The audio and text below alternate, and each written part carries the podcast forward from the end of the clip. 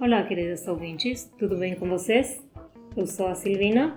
Eu sou Marco Aurélio e esse é o Tomate Cósmico um podcast de ciência focado em cosmologia, gravitação e relatividade geral. E hoje falaremos sobre a teoria atômica. Ou seja, algo que foge um pouquinho de cosmologia, gravitação e relatividade geral. É, mas também é importante para a ciência como um todo. Né? Uhum.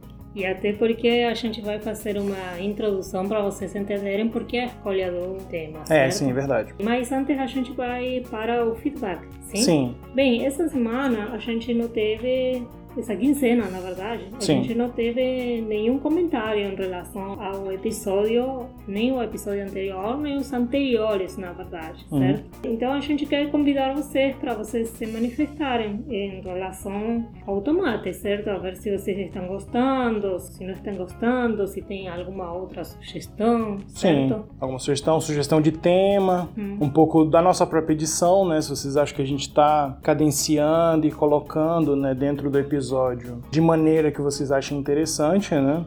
Inclusive porque a gente é muito crítico, né? E pelo menos quando a gente ouviu o episódio, a gente encontrou bastante falhas, né? Sim, sim, sim. Então, se a gente acha falhas, acredito que vocês também, Sim. certo? E também é para ser um, um diálogo, né? Aham. Se a gente, no feedback, ficar apontando os erros que a gente sempre achou, não vai ter graça, né? É, é isso mesmo. Bem, então para entrar em contato com a gente, podem usar qualquer das nossas redes, certo? Certo. Vamos lembrar. No Instagram nos encontram como arroba tomate.cosmico.cast No Facebook, basta procurar pelo grupo Tomate Cósmico Podcast. No Twitter é arroba podcast underline tomate. E o e-mail é tomate.cosmico.cast.gmail.com. Bem, e mais ou menos para chamar o diálogo, ontem eu deixei uma caixinha de perguntas. Ontem, a gente fala ontem, né? Porque essa primeira parte a gente grava pro final, quando já tá tudo produzido, Sim, né? sim, sim. Então, ontem eu deixei uma caixinha de perguntas e Pedro respondeu que ele achava que o assunto do nosso episódio de hoje era modelo padrão de partículas. Bem, a ideia é em alguma hora chegar lá, né? É, foi quase, foi quase. Foi quase. né? Mas como você tinha falado, né? é, a ideia é fazer essa revisão histórica, mas a gente tem interesse, né, de falar um, um dia só sobre modelo padrão de partículas e seria legal se a gente tivesse um físico de partículas, né? Aham. Porque como a gente é cosmólogo, né?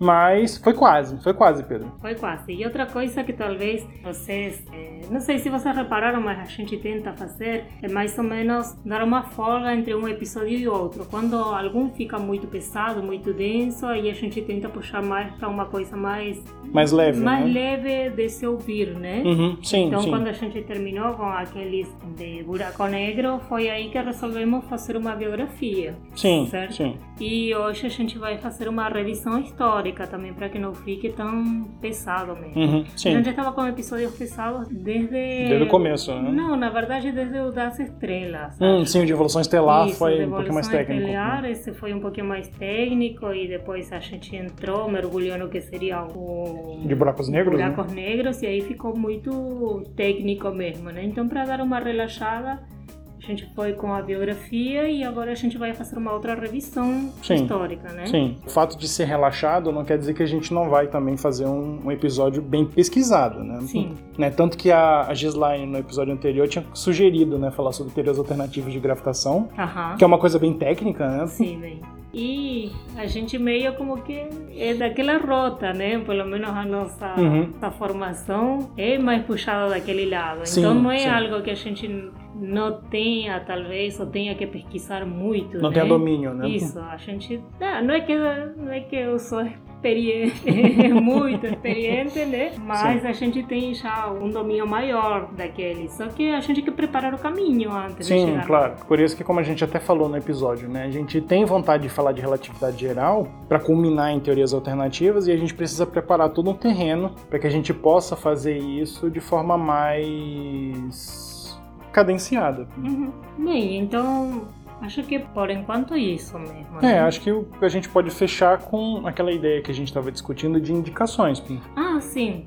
Comenta um pouquinho então. Como eu falei para vocês anteriormente, né, eu tenho acompanhado as estatísticas né, do Anchor, que é o nosso repositório, e tem muita coisa legal. Né, dá para ver que os, vocês ouvintes estão espalhados pelo globo todo. A gente tem ouvintes na Alemanha, tem na Argentina. Né? Não, por que será? é, por que será, né? E a gente tem uma quantidade de ouvintes bem legal, né? A gente tem atualmente 20 ouvintes fixos. Ah, é, de reproduções, é, de reproduções isoladas a gente tem vários, né? O primeiro episódio ele já conta com 80 reproduções, mas queremos mais, né?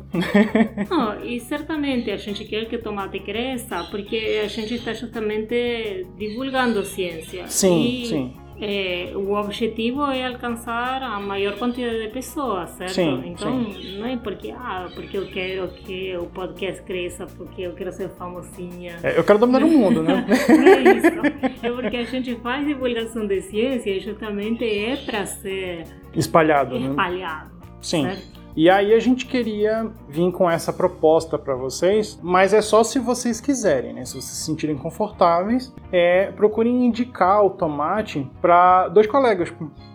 Cê, e podem olhar os episódios, né? Pode pegar um episódio específico, olha, eu acho que você vai gostar desse episódio aqui, indica pra pessoa. E aí, se a pessoa achar legal, ela provavelmente vai ouvir os outros ou vai ajudar a gente com feedback. Então, certo. isso é um pedido que a gente está fazendo para vocês de indicar. Uhum. Indicar pros, pros amigos. Isso. Certo? Certo. É, então, acho que é só, né? Acho que é só, por enquanto.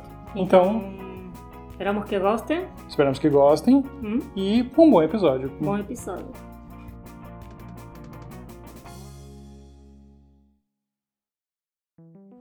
Hoje vamos começar com uma coisa um pouquinho diferente, né? Que é justamente falar um pouco sobre a teoria atômica. Teoria atômica. Mas por que falar de teoria atômica? Bem, então a gente fez uma parada aqui de a gente falar de coisas que têm a ver diretamente com cosmologia, justamente porque a gente reparou que em episódios anteriores a gente comentou muita coisa sobre estrutura da matéria e assim como por exemplo no episódio que a gente fez de evolução estelar, uhum. a gente comentou muita parte da química e uhum. tudo mais, dos processos que ocorriam no interior das estrelas estrelas, da nucleossíntese estelar, uhum. certo? Então, entender a teoria atômica seria entender os fundamentos disso. E ao mesmo tempo, a gente também falou um pouco sobre inflação uhum. e vimos como no período inflacionário aquelas flutuações quânticas eram as que davam origem às densidades de energia que iam permitir a formação da estrutura depois, uhum. certo? Sim.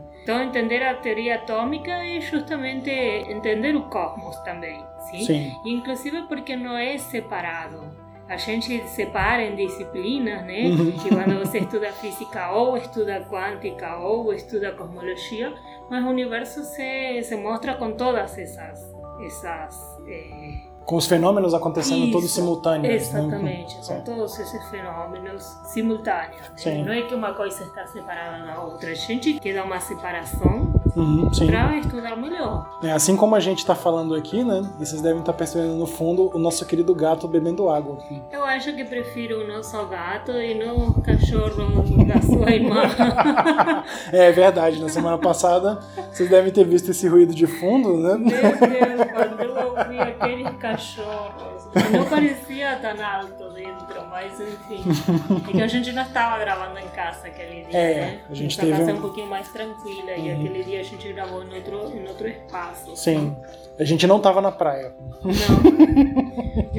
Embora as motos passavam como sim, loucas, mas sim. a gente não estava na praia. É, não, e justamente como você falou, né? Essa questão de interligação. E acho que talvez uma própria vontade nossa, né? De falar de física como um todo, né? Uhum. A gente é mais focado em cosmologia, mas a ideia é com o tempo a gente ir se aventurando, né? Por toda a física e, como você falou, né? Mostrar essa interligação das coisas, né? Uhum. A separação que a gente faz é apenas metodológica. Exatamente. Mas então, falando de teoria atômica, como que a gente começa? Por onde a gente poderia começar? E a gente vai ter que começar bem do início, de quando é que foi formulado, vou usar a palavra formulado, embora não seja a palavra adequada, assim, uhum. remete à fórmula, mas Sim. enfim, quando foi formulado por primeira vez o conceito do átomo. Olha, Tem tempo isso aí. Você acha que é algo moderno? Parece mais moderno e aí é até legal, porque o ensino da química, como você falou, né, ele já passa como fechada já a teoria. Todo mundo do início ao fim pensava no átomo, né? mas não foi bem assim. A gente tem muitas evidências né, dessa teoria que a gente vai chamar por hora de atomismo, nos gregos, nos hindus, nos egípcios, todos os povos antigos eles tinham essa noção de que a matéria, ela em última instância, era feita por partes que eram indivisíveis. Por isso o nome, né, átomo é o a é o prefixo de negação e tomo é divisão. Uhum. Né, então seria objeto não divisível. E a gente tem relatos mais consistentes dessa ideia através do Leucipo e do Demócrito, né, que eram filósofos pré-socráticos. E aí, além disso, eles tinham essa visão dos átomos e as várias propriedades dos elementos se manifestavam pelas combinações dos átomos. Os átomos teriam formas geométricas diferentes, então, por exemplo, os líquidos teriam ah, os átomos seriam mais arredondados, né, por isso que eles escorregavam. Né? Os sólidos, né, os objetos sólidos teriam átomos mais pontiagudos, por isso que eles eram resistentes ao movimento e assim sucessivamente. Então, basicamente, se eles não. Eu utilizei a palavra fórmula, que uhum. não é correto, certo? Porque não, não, se refere à formulação, né? Sim. Mas eles desenvolveram, então, uma filosofia em torno disso. Né? Sim, sim. É, vale lembrar que, como a gente vem falando nos episódios anteriores, quando a gente vai desenvolver essa questão histórica, no começo era tudo muito misturado essa questão da ciência, da filosofia, da religião. Então, essa proposta ela tinha esse viés mais religioso, uma proposta de mitologia para explicar os fenômenos. Pois é, então nessa filosofia eram abordadas questões éticas, teológicas, filosóficas, sim, sim, epistemológicas, sim. inclusive políticas. Né? Se vocês buscarem, vocês vão encontrar todas essas informações, não como talvez teoria atômica. Se vocês achar, buscarem teoria atômica, vão ir diretamente lá do século XIX, talvez. Mas talvez vocês encontrem como filosofia atômica. É, né? ou atomismo filosófico. O atomismo né? filosófico. Mas, enfim, eram umas questões que estão desde muito cedo, sim. E aí acho que a forma final que a gente tem do atomismo filosófico vai vir com o Epicuro e com o Lucrécio também. Do Epicuro a gente tem pouca coisa. Ele desenvolve uma, um, como você falou, uma filosofia que é o epicureanismo e o nome deve parecer familiar porque a gente tem na filosofia ocidental um paradoxo famoso, né, que é o paradoxo de Epicuro. Mas então nessa filosofia de Epicuro é que aparece, não sei como é a pronúncia, se é Epicuro ou Epicuro. Eu chamo de Epicuro, né? Tá. aparece esse conceito de imutável e basicamente que existem partes indivisíveis de qualquer tipo de figura. Aí entrariam figuras geométricas das quais você... Sim, que eu estava falando, sim, né? É, como você falou, a ideia do Epicuro é que o, os átomos eles eram infinitos em quantidade, eles eram não criados, né? ou seja, eles existiam antes de uma possível criação divina, hum. né? e eles eram eternos. Né? Ou seja, você não, eh, você não os criava, eles já estavam lá, uhum. não podiam ser destruídos e existiam em infinita quantidade. Yeah, isso. Né? E aí justamente essa as combinações de vários tipos é que gerariam todos os objetos que a gente conhece com todas as propriedades que eles vão apresentar. Basicamente esses eram os primeiros atomistas da uhum. tradição grega. Isso.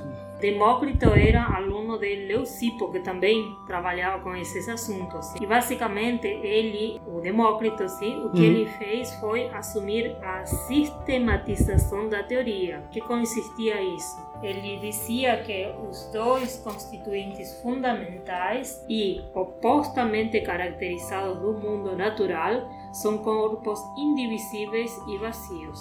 Hum. Olha aí, eu achei bem legal essa sentença, porque uhum. a gente está bastante longe do que a gente conhece hoje do, do átomo Sim. e dos constituintes do átomo. Sim. E claramente eles não tinham experimentos como para fundamentar sim, isso. Sim, sim, claro. Mas olha a sentença: os dois constituintes fundamentais, opostamente caracterizados do mundo uhum. natural, são corpos indivisíveis. É como se, se não me dissessem que está falando lá da Grécia Antiga, eu diria que está falando do elétron e do, do próton. Sim. sim. E além disso, tem outro que é o vazio. Olha aí. Que é o espaço entre as coisas, É, né? é, é assim, tipo, claro que como estávamos falando, não é formulação, Sim. não vem de uma metodologia científica Sim. como conhecemos hoje, a partir da experimentação e tudo, Uhum. mas já são umas ideias bem, bem até contemporâneas. Sim, sim, sim, Sim. Ah, isso é legal, né? O que que a gente poderia falar mais do atomismo filosófico? É, do atomismo filosófico talvez um pouquinho de Platão, que basicamente ele associava o, o indivisível a formas geométricas, como Marco comentou, mas Uhum. ele disse que o fundamental eram os triângulos. Hoje Hum, estranho, digo, triângulos, né? sim. E assim, basicamente é porque triângulos eles podiam formar qualquer outra figura geométrica. Olha só. Tipo, olha de onde que veio, tipo, ah, eu com um triângulo posso fazer um quadrado, ou com um triângulo Uhum. retângulo, ou você começa a acrescentar e faz uma estrela, e faz não Sim, sei o que, sim. e faz outras coisas, né? Então, para ele, o fundamental era o triângulo. Sim. Não, e faz sentido porque o Platão ele era, ele é o geômetra, né? Ele é o cara É. que desenvolveu bastante a geometria e tinha essa ideia de organização do mundo através da geometria. Uhum. E é, e é legal isso. Bem, e aqui cabe então citar que o, quando Aristóteles discute a hipótese do indivisível, ele considera justamente a visão de Platão e Uhum. do Demócrito. Sim. A partir de, dessas duas visões é que ele vai estabelecer a sua, né? A, Uhum. a- a sua hipótese. Acho Sim. que aí a gente pode então falar sobre a outra, a outra teoria dos que você está querendo puxar. Poxa, mas você introduz assim, né? É? Não. Não, poxa, como você falou, né? A gente tem o atomismo, né? Mas uma versão, vou dizer concorrente porque não, não tinha briga, né? Uhum. Mas uma visão alternativa a essa questão do atomismo era a teoria dos elementos. Certo. né? Que também, assim como a ideia do atomismo, ela surgiu em várias civilizações em vários tempos diferentes. né? Os gregos eles consideravam, e uma figura bem proeminente que a gente pode falar daí é o Empédocles, que é a teoria dos quatro elementos. Certo. né? Então ele dizia que em vez de você ter as coisas compostas por átomos indivisíveis, a gente tinha quatro essências, que era fogo, terra, água e ar, e elas se misturavam em proporções diferentes. né? Certo. E aí isso gerava os elementos. Né? O- os chineses, por exemplo, eles têm uma estrutura parecida, né, os antigos povos chineses, mas só que em vez de você ter quatro elementos, você tem cinco. Então você inclui como quinto elemento o metal ou a madeira. Ah, legal. Né? Aí vai depender, né? E justamente ele tinha essa proposta de que os elementos eles eram essas essências. Uhum. E aí de novo, né? Como é tudo misturado, o Empédocles ele já começava a fazer essa conexão com, por exemplo, as divindades gregas. né? Poseidon você ia ter como reflexo da água, Hefesto você vai ter como reflexo do fogo e por aí vai. né? Certo. Mas é uma coisa diferente, Sim, né? completamente diferente. É. Como Aristóteles era muito afim dessa, dessa visão, vamos dizer, Uhum. e Aristóteles era muito famoso, né? Sim. então acho que por causa disso prevaleceu por muito tempo, né? Sim, sim. Inclusive, esse conceito de elementos, ele- esses quatro elementos, ele retrasou até bastante o avanço científico por causa Sim. de aderir a eles. Uhum. Porque justamente existían elementos que eran terrenos y otros elementos que eran divinos, né? Sim, sim. E aí existia justamente essa separação entre o divino e o terreno.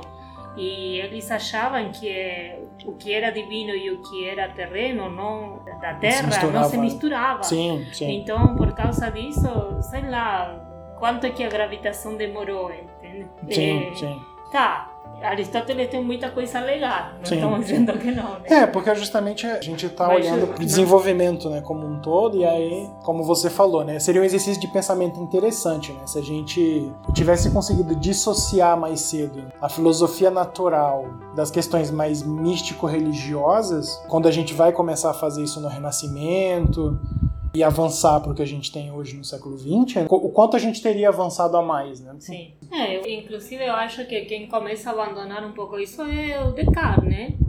É, Descartes ele propõe né, essa, o uso da lógica na investigação do método, né, tanto que o Uhum. discurso do método é isso, mas ele, ele ainda era religioso. Não, sim, ele Né? era religioso, mas quero dizer essa dissociação. Sim. sim, sim. É, a gente seria legal a gente olhar com calma. Então a gente tem essas duas teorias, né? A teoria dos elementos e o atomismo filosófico. E falando um pouquinho da história mais da Europa, Uhum. que é o que a gente tem mais documentado, a situação não avançou muito. Não. Tanto a teoria dos elementos quanto o atomismo filosófico, elas meio que caem no esquecimento aí. Uhum. E aí elas só são resgatadas um pouco lá pelo século XVI e XVII, né, por um padre que foi o Pierre Gassendi. Ele revisa né, a questão do, do atomismo filosófico como proposto por Epicuro e, e- o atomismo ele volta a fazer parte da filosofia ocidental. Certo. E aí uma coisa que é legal do Gassendi é que ele é o primeiro cara a falar de molécula, Olha que legal. né? Ele, ele que cunha o termo molécula. legal, né? legal. E o atomismo, como você falou, né? Se a gente não tivesse falando de gregos, o atomismo ele é uma coisa contemporânea, que é o que a gente sabe hoje. Então, por ser essa coisa muito simples, quando ele foi colocado de volta na filosofia ocidental, a maioria dos cientistas da época, praticamente todos, né, eu vou fazer essa generalização, eles eram atomistas. Newton era atomista, o Leibniz era atomista, né, o Boyle era era atomista, então todo mundo era atomista. Mas a gente ainda estava nesse ponto, né, que a gente colocou no começo, em que a gente não tem validação experimental. Sim. A gente ainda não sim. tem, a gente, a gente ainda tem o atomismo como uma proposta filosófica, Sim, sim. né? Mas isso muda, né? Isso muda, sim. E aí, então, eu vou querer falar um pouco sobre uma pessoa que eu descobri justamente nessa pesquisa. É engraçado quando a gente começa a pesquisar, né? Se depara com nomes que nunca ouviu. E aí, eu, tipo, eu nunca ouvi esse cara. Não sei se quem, quem está nos ouvindo já conhece. Se, sim. se você ouviu falar dele, Mas manda nos chama- comentários. Se né? chama Borkovich, sim? Borkovich era eslavo, certo? Sim, Do, sim. do mesmo tipo do Copérnico, Lobachevsky e assim, né? Sim, sim. Então, tipo, só que Copérnico e Lobachevsky, assim, eles são bem lembrados, né? Sim, Só sim. que aparentemente Borkovich não era tão, tanto assim. O nome dele completo é Roger Joseph Borkovich. Ele nasceu em 1711. Ele começou a estudar e se destacar na, na matemática, assim. Sim. Mas na verdade ele atuava tanto na literatura quanto nas ciências. Olha que doido, né? É, e assim, quando ele começou em 1736, começou a sua atividade literária e científica, ele em seguida começou a publicar trabalhos. Ele pu- publicava pelo menos um tratado por ano. Pô, É, eu, eu comecei a me sentir mal já. E a reputação como matemático dele era tão grande assim que ele em seguida foi comissionado para fazer diferentes trabalhos. Inclusive o Papa Benedicto XIV ele tinha pedido para ele resolver os problemas em relação à cúpula de São Pedro, assim. Tinha umas rachaduras, né? Sim, sim. disse, vem aqui me resolver esse problema. Mas enfim, eh, a gente descobriu tanta coisa desse cara, muita, muita coisa, mas vamos ir para a parte que nos interessa, que é a parte atômica, né? Da Sim, teoria atômica. sim. Só fazendo um parênteses no que você falou, né? Uhum. É, essa parte de história da ciência, assim, é legal de estudar porque tu descobre que tu não sabe nada, então, É. né? é aquele negócio que a gente tinha comentado uma vez que a gente fica com uma coisa muito mais técnica e muito mais estruturada que a gente já tem do século XX, né? Sim. E quando você olha pra trás, tem muito nome, como você falou, esse Boscovich eu não fazia a menor ideia que esse cara existia. E, e É. parece um cara massa, hein? Inclusive quando eu me deparei com eles, aí eu falei para Marco, Marco, tu conhece esse cara aqui? Porque eu nunca ouvi falar. tipo, pode ser que eu nunca tenha ouvido falar e ele sim, né? Mas Pois assim, é. quando eu perguntei dele, ele me disse que tampouco, né? Aí a gente gostou bastante de conhecer a pessoa, mas aí a gente vai ressaltar agora o trabalho na teoria atômica. Sim. Sim. A teoria atômica dele aparece num trabalho que se chama Teoria Philosophiae Naturalis, sim? Basicamente, esse trabalho ele contém uma teoria dinâmica da matéria. Aqui a palavra-chave, dinâmica. Né? Olha aí. A teoria era fundamentada na hipótese de que as partículas elementares que constituem a matéria são centros de força Olha só. são centros de força. esse conceito de, de centros de força abandonava justamente a ideia antiga de que átomos eram sólidos diferentes. E, bem, as partículas fundamentais, sugeridas por Boscovich, eram todas idênticas e as relações espaciais ao redor eram pontos centrais de força. Essas ideias começaram a aparecer mais ou menos no século XIX, certo? Mas ele não foi o único que é, estava mais ou menos cogitando essas ideias, inclusive porque ele se baseava muito nas teorias de Newton e de Leibniz. No século XVIII, você diz? De, de, de, sim, perdão, século XVIII. XIX eu li aqui que era de outra coisa, né? é, claro, ele foi inspiração para as teorias do século XIX. Sim, sim. Século XVIII, perdão. Vou citar, então, grande parte do trabalho, assim, uhum, o, enunciado em uhum. sete pontos. Sim? Existe somente uma classe de partículas elementares, todas idênticas. Isso primeiro. Sim. Dois, estas são pontos centrais de ação permanentes e quase materiais, números finitos e constituem um sistema finito macroscópico. Três, essas partículas elementares obedecem uma lei de interação oscilatória alternativamente repulsiva e atrativa, dependendo da distância entre cada par de partículas. Sim? Sim. Essa daqui, olha, já está bem, bem contemporânea, né? Sim. 4. Esta lei permite combinações estáveis e órbitas de tamanhos definidos. 5. Essa lei, que as constantes são determinadas experimentalmente, cobre a inteira variedade das propriedades físicas e químicas. Olha aí. 6. A teoria involucra somente distâncias entre pares de partículas e todas as medidas de espaço e tempo é afetada em algum grado pelos movimentos relativos. Sim. E finalmente, 7 é uma lei preferencialmente cinemática e a massa é introduzida como um número puro determinado pela quantidade de partículas ponto né, uhum, em um sistema. Essas partículas ponto sim, são centros de força. força. Uhum, sim. Vejam só, né, são sete itens postulados, certo? São sim. bastante. Mas eu fiquei chocada com... O, o que está embrionado aí, né? Exatamente.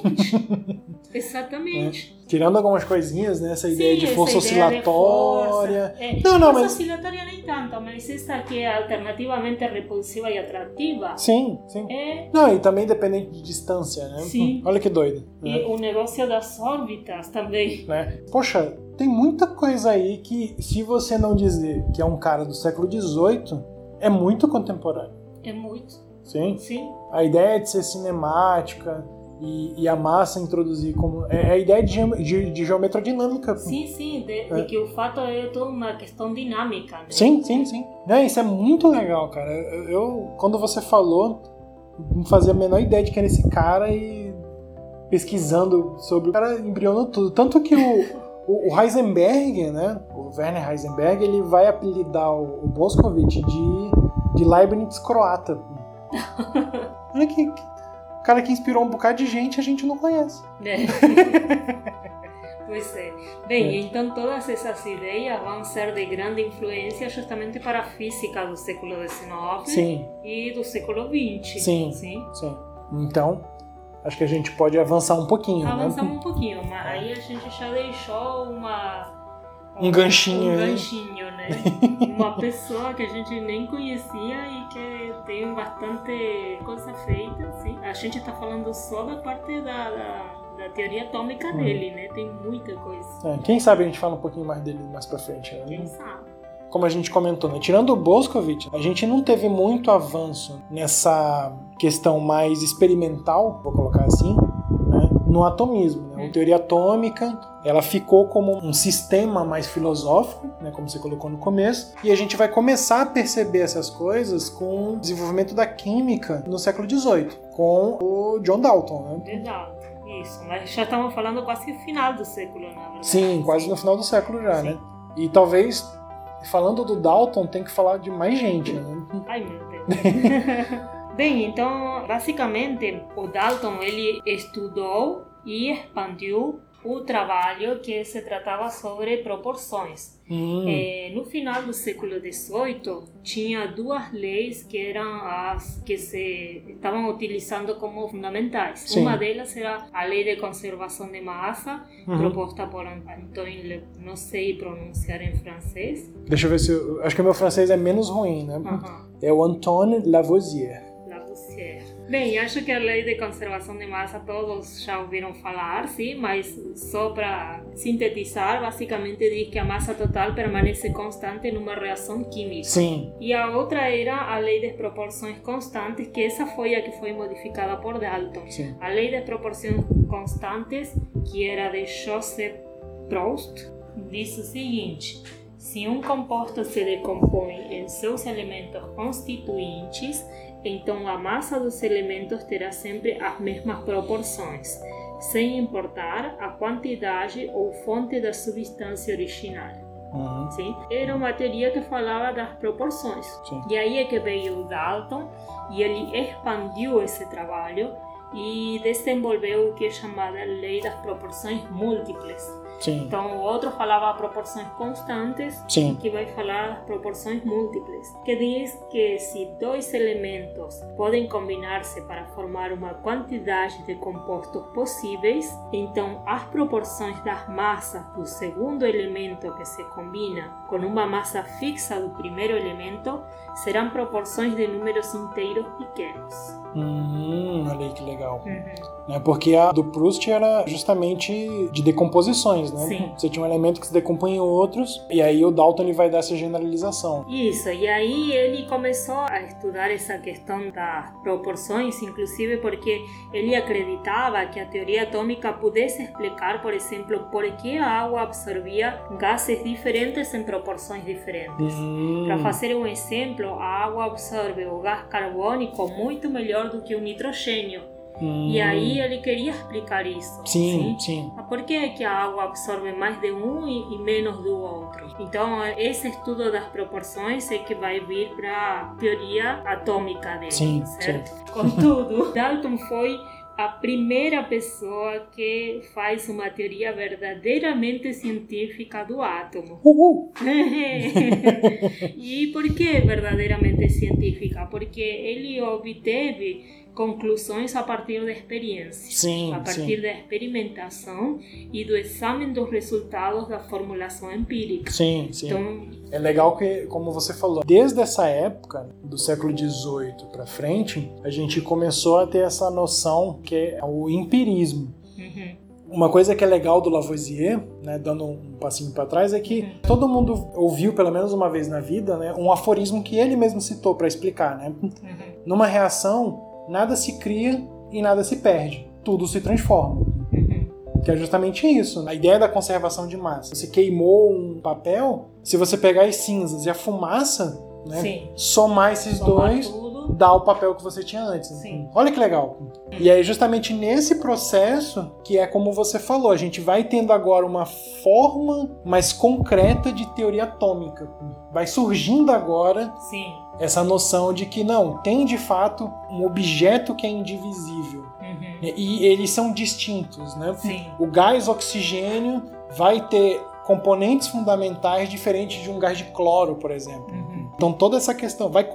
Cara, é fantástico isso. Né? Eu, eu fico empolgado só de falar sobre isso. Né? Então, só para sintetizar, ele vai propor que cada elemento químico está composto de átomos de um tipo só e Sim. estes não podem ser alterados ou destruídos por meios químicos. Podem se combinar para formar estruturas mais complexas. Em 1803, ele vai fazer a primeira lista de pesos atômicos relativos para um número de substâncias e em 1807 Thomson vai revelar quais foram os métodos que Dalton utilizou para isso. Sim. Sim. E, e é importante citar que esse Thomson não é o Thomson do elétron. Sim.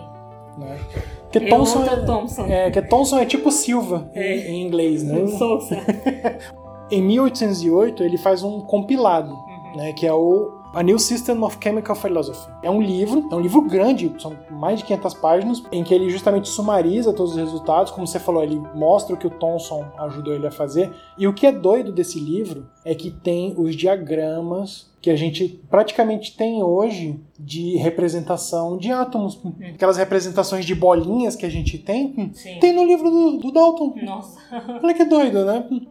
E como você falou, a ideia de fórmula química da gente escrever, né, por extenso, composição do, da molécula, ele também já usava. Uhum. Né? E aí um dos problemas, ele não representava na fórmula as exatas proporções dos elementos. Né? Como você falou do, do, exemplo da água, né? a gente sabe que hoje ela é composta de um átomo de oxigênio e de dois de hidrogênio.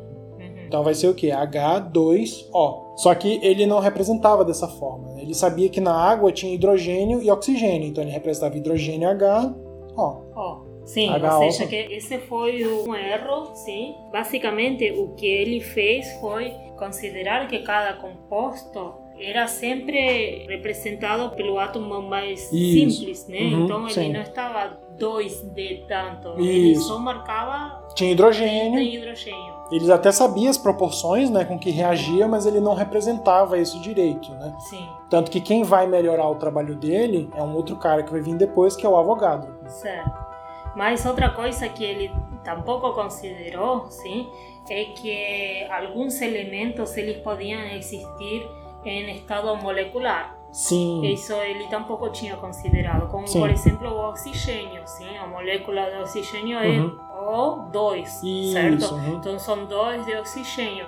Ele não considerou que o elemento poderia Uhum. existir naturalmente Sim. de forma molecular. Então É. essas Diferenças. né? essas diferenças. Então, como você falou, ele revoluciona muito por dar uma cara para usar o que a gente chama hoje de ciência para investigar esse problema, mas ainda não é muito claro como ele está fazendo. né? E aí entra o Avogadro e o Avogadro é que vai entender essa estrutura diatômica dos gases, que o gás oxigênio ele não é um oxigênio sozinho, né? Ele está ligado em uma molécula com dois átomos de oxigênio. E aí, acho que talvez falando um pouquinho do Avogadro, né? Sim. Você falou bastante do Dalton, né? Fala de advogado, então. ele justamente vai propor ali em 1811, 1812, né, uma, lei, uma regra bem legal que é o seguinte, né, que dois gases, a mesma temperatura e pressão, ocupando o mesmo volume, eles vão ter o mesmo número de partículas. Aham. Sim, E isso é muita coisa, sim. né, porque uma outra maneira de dizer isso é dizer que a massa do objeto, né, a massa do gás, não influi no volume que ela Não vai- ocupa. Isso, não vai né? refletir no volume. Não vai refletir no volume. E percebam que isso é uma ideia que é um pouco contraintuitiva. É, porque você Né? diz, ah, se é mais massivo, Se tem mais massa, ocupa mais espaço. né? Isso, É. né? Então é uma coisa que parece um pouco contraintuitiva, mas é porque a nossa mente ela pensa muito em sólido, né? Sim. Muito em sólido e líquido, né? Ela não pensa em gás. Então ele vai propor isso e ele fazendo essa investigação, vai- a gente vai chegar numa lei, que é a lei de Avogadro, uhum, né? ou hipótese de Avogadro, ou princípio de Avogadro também. E é essa ideia que ele tem que vai fazer esse refinamento que estava faltando na teoria, na do, Dalton. do Dalton. Ele vai perceber a estrutura diatômica, ele vai conseguir refinar muito das todas as tabelas que o, o Dalton fez de pesos relativos, ele vai conseguir refinar bastante aquilo ali. E a gente vai ter, o atomismo agora ele vai ter uma substância, substância né? É. Ele vai ter um corpo de embasamento muito grande.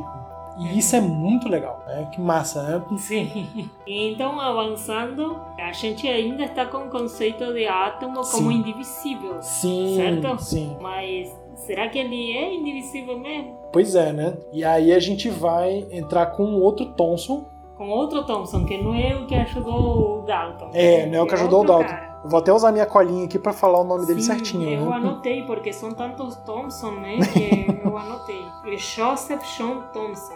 Não, olha aí. é este daqui, Sim. certo? O outro, Que é o do Dalton, né? que é o do Dalton, era Thomas Thomson. Ah, olha aí. É muito, muito importante. né? Então aqui é JJ Thompson, é outro. Sim. O outro é o T. Thompson, né? Mas por que, que a gente tá falando do Thomson? O Thomson, ele trabalhou muito com raios catódicos. Sim, E eu demorei muito pra aprender essa palavra, né? Porque quando eu era criança eu chamava de raios caóticos. caótico. é, quase isso. Eu acho que não eram tão caóticos assim, não. É, Eram também não bem- achava, é, né? é, Ele era bem refletido mesmo. Mas É. enfim. E aí, o que, que ele percebeu? Ele percebeu... Tá, explica um pouquinho o que são os raios catódicos. Ah, sim, o que, que são os raios catódicos? Né? Os raios catódicos eles vão sair justamente de emissão de metais. Aham. né? Você excita, por exemplo, o metal, né? você dá uma descarga elétrica no metal, e aí o metal emite radiação. E essa radiação são os, tubo- são os raios catódicos. Sim, né? basicamente o aparato que usava Thomson era um vidro fechado. E nesse vidro ele colocava eletrodos e esses eletrodos estavam separados justamente pelo vácuo do vidro, né? Sim, sim. Então, o que fazia nos eletrodos? Ele criava uma diferença de potencial no metal Isso. e via o que acontecia. A gente está talvez omitindo aqui um pouquinho toda a parte da história da eletricidade, né? que um Sim. dia a gente pode sentar para falar, né? Mas nesse ponto a gente já tinha todo o eletromagnetismo de Faraday, o do Hertz, tudo a gente já tinha bastante coisa feita. Então a gente teve esse aparato que você falou, que é o tubo de Crook, Uhum. em que você gerava os raios catódicos. E aí o que, que o Thomson percebeu? Ele mede justamente a carga elétrica desse feixe e ele percebe que a, se eu pego a carga desse feixe e divido pela massa das partículas no feixe, a carga das partículas do feixe pela massa das partículas do feixe, que é a razão carga-massa, Uhum. esse número é 1.800 vezes menor que a massa do hidrogênio. Ou e, seja, E aí estamos num problema, porque o hidrogênio é o que tem menor massa. Né? Isso, é- isso seria, seria o átomo mais simples, Sim. né?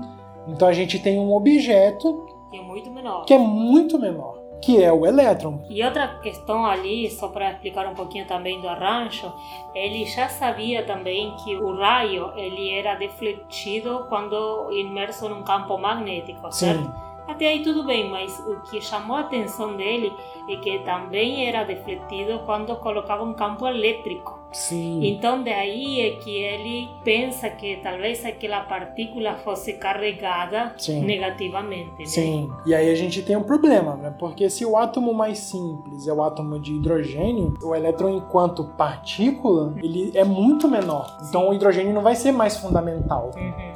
Então o que, que o Thomson vai propor? Ele vai propor que os átomos dos elementos químicos não são fundamentais. Aham. Eles, na verdade, são composições de partículas menores, que ele, que ele vai chamar de corpúsculos. Corpúsculo, isso E, mesmo. e ele, e o elétron vai ser um desses corpúsculos. Sim, né? sim. Ele chamou a estas partículas de corpúsculos e as pessoas depois deram um nome de elétrons para diferenciar de outros. né? Isso, né? Você vai ter os elétrons e outros corpúsculos. E aí, por que, que a gente está fazendo essa ênfase? Porque, de novo, vejam o embrião da ideia contemporânea surgindo, né? Sim.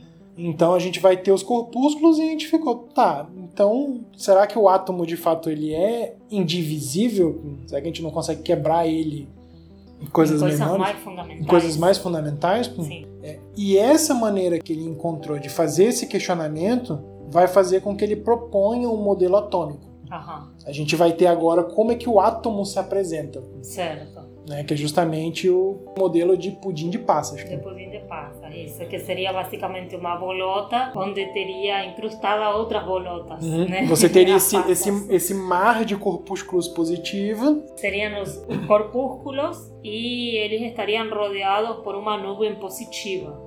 Sim, porque justamente o átomo como um todo, ele era eletricamente neutro. Sim? Então, se o elétron é um tipo de corpúsculo, para ele estar lá e os outros corpúsculos têm que ser positivos para poder cancelar. Uhum. E aí a gente tem esse primeiro modelo, veja você. Até então a gente tinha o atomismo já sendo separado, mas até então não tinha exatamente um modelo, uma representação esquemática do átomo. Né? Sim. E quem vai dar isso vai ser o Thomson. Aham. Isso já no final do século XIX. Percebam que a gente já avançou um pouquinho, né? Sim. século XVIII século XIX. Só que essa ideia ela não fica muito tempo. Não, não fica no- muito tempo porque justamente um aluno dele. Olha que legal. um aluno dele, um aluno de Thomson, chamado Rutherford, né? Uhum. Ele vai refutar um modelo de Thomson, porque ele descobriu que a maior parte da massa, sim, e da carga de um átomo estava concentrada numa fração muito pequena do volume, sim. E aí ele supunha a ideia de centro. Então, se estava tudo concentrado em uma fração muito pequena, certo? Sim. Então, a gente não teria aquele modelo de pudim, como Sim, estávamos sim, falando, sim, certo? sim. É, porque justamente estaria tudo concentrado e mais eletricamente neutro, né? Uhum. Aí, como você falou, a- o centro é mais positivo e a parte negativa tá onde? Ela tá Tá ro- orbitando orbitando. ao redor aí, Uhum. de tal forma que a gente vai ter, olha o uso da palavra, né? A gente vai ter esse espaço vazio Sim. constituindo o átomo. Que legal, né? Sim. o espaço vazio. Né? Sim. Não, e, e, legal a ideia do Rutherford, né? Eu, eu gostaria de ter alunos que sempre refutassem não, com até, propriedade as minhas ideias. É, né? pois é, e acredito que é assim, tipo, a gente tem até conhecimento tipo, de que não, não tem treta. É, até, até onde a gente é, sabe não teve sim. treta aí, né? O Thomson não ficou transtornado. É, não sabemos, até onde a gente sabe. Mas, enfim, como é que o Rutherford fez para perceber isso? Ele fez um experimento com outros dois colaboradores, que foram o Geiger Uhum. e o Marsden. O mesmo do contador Geiger. Sim, o mesmo do contador Geiger. é que, na verdade, no experimento ele só chamou o aparato de contador. É. Aí depois, olha, foi eu que fiz o contador. é uma piada horrível. Continua aí. Como descreve o experimento? O experimento foi relativamente simples, né? Ele basicamente pegou um feixe de partículas alfa. Enquanto Thomson trabalhava com raios catódicos, né? O Rutherford ele falou: bem, eu preciso ter uma coisa mais pesada para poder ver como é que funciona a deflexão. Né? Então ele pegou partículas alfa, são átomos de hélio, né? são átomos de hélio só que sem os elétrons, né? Sim. E ele fez esse feixe de partículas alfa colidir com uma chapa de metal. Certo. Acho que, se não falha a memória, nos experimentos ele usava ouro, Usava ouro. sim. né? que era mais fácil. Né? E aí ele justamente batia nisso, fazia o feixe colidir nisso e media o que era rebatido. Né? Sim.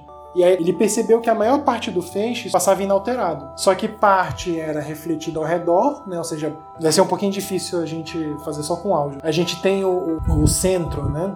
Pegar um, um. Até usar um, um, termo que a gente aprendeu hoje, né? Um centro de força. Uhum. e a gente vai ter o feixe como se fosse um, uma faixa, né? De várias bolotinhas batendo. Então, se o centro é pequenininho, a maior parte das bolinhas vai passar sem sofrer nenhum dano, né? Só que uma vai resvalar, vai resvalar e vai bater com um certo ângulo. Sim. Se ela vier de frente, ela bate e volta. E foi exatamente isso que o Rutherford mediu. E aí isso, né, justamente ajuda a gente a refutar o modelo do Thomson, por quê? Porque no modelo que o Thomson propôs, o núcleo, por assim dizer, ele seria mole o suficiente né, e eletricamente verdade, neutro o é, suficiente na para que não. não seria núcleo tampouco. né? Sim, Porque sim. a ideia de núcleo é de que está no centro. E Sim, isso daqui sim. estava tudo uniformemente distribuído. Isso, isso. Eu estou usando núcleo na falta de uma palavra melhor, assim, para dizer, né? Mas como você falou, né, no modelo do Thomson, o que, que era esperado? Que quando essa colisão acontecesse, a maior parte das partículas alfa passasse sem muita deflexão. Uhum. Praticamente nula deflexão, né? Sim. Porque como o átomo é- era eletricamente neutro, né, Sim. não teria interação eletromagnética. Sim, sim. né? No máximo, você teria uma certa deflexão por bater em um- algum elétron perdido por ali no meio, da- no meio do pudim, né? Uhum. Mas no caso do Rutherford, por que, que é, vai acontecer isso? Porque justamente como ele vai interagir muito mais com o núcleo, que vai conter praticamente 99% da massa do negócio, né? Sim. E a carga é positiva. E é contrária à carga que você está bombardeando. isso, né? exatamente. é- Isso, vai, vai dar justamente a, a interação. Que ele, na verdade, não choca, sim. Sim. É, a gente está falando desse bombardeio e tudo, Uhum. mas não choca, não chega a chocar, porque Sim. tem essa justamente deflexão por causa da força eh, Eletromagnética. eletromagnética. Sim, sim, sim, Sim. É, quando eu disse ah, justamente esse negócio de resvalar, eu tô sendo gentil, né? E tô imaginando que vocês estão aqui comigo, né? Imaginando o movimento que ele está fazendo com as mãos. Sim, sim. É, eu tô gesticulando e, e vocês estão ouvindo só o áudio, né? um, dia, um dia a gente resolve isso. É, mas acho que a gente pode deixar na postagem, né, algum vídeo mostrando Sim, pode isso. Né? uma simulação. Ou uma simulação. Imagem que as imagens são bem sugestivas, Sim, né? Dá sim. entender. E o Rutherford ele é muito legal porque ele justamente questiona essa noção do Thomson de pudim de passas, né? E dá pra gente uma visão mais próxima do que a gente tem hoje, que é a noção de modelo planetário. Sim. Então ele vai desenhar o átomo como algo muito próximo do modelo que a gente tem para a interação gravitacional. Sim, e que inclusive já existia faz muito, né? Sim, o sim, modelo sim. plane- planetário. Sim. Porque a gente já está aqui no século 21? É, não, hoje, no século XXI, estamos falando Rutherford. não, a gente está no século XX. A gente está no século XX, sim, então as ideias do movimento planetário já eram... Não, já estavam bem consolidadas. Sim, sim. já estavam bem consolidadas. Só que não são flores, né? Uhum. Como sempre, né?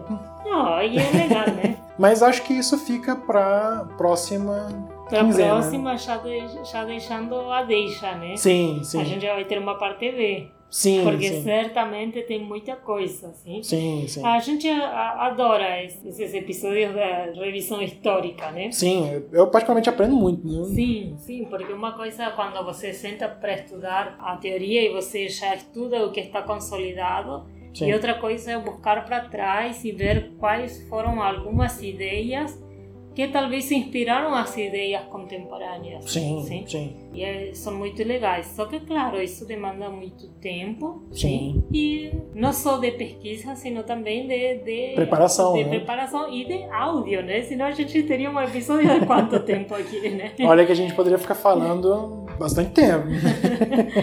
Então a gente já adianta que vamos ter um episódio parte B Sim. da teoria atômica. E qualquer dúvida, qualquer sugestão, se a gente vai falar de alguma bobagem, é, entre em contato Uhum. né, nas nossas redes. Acho que a gente vai ter novidades na próxima quinzena, né? Hum, Sim, Tem algumas coisas que a gente está preparando e se der tudo certinho, vai ser bem legal. sim.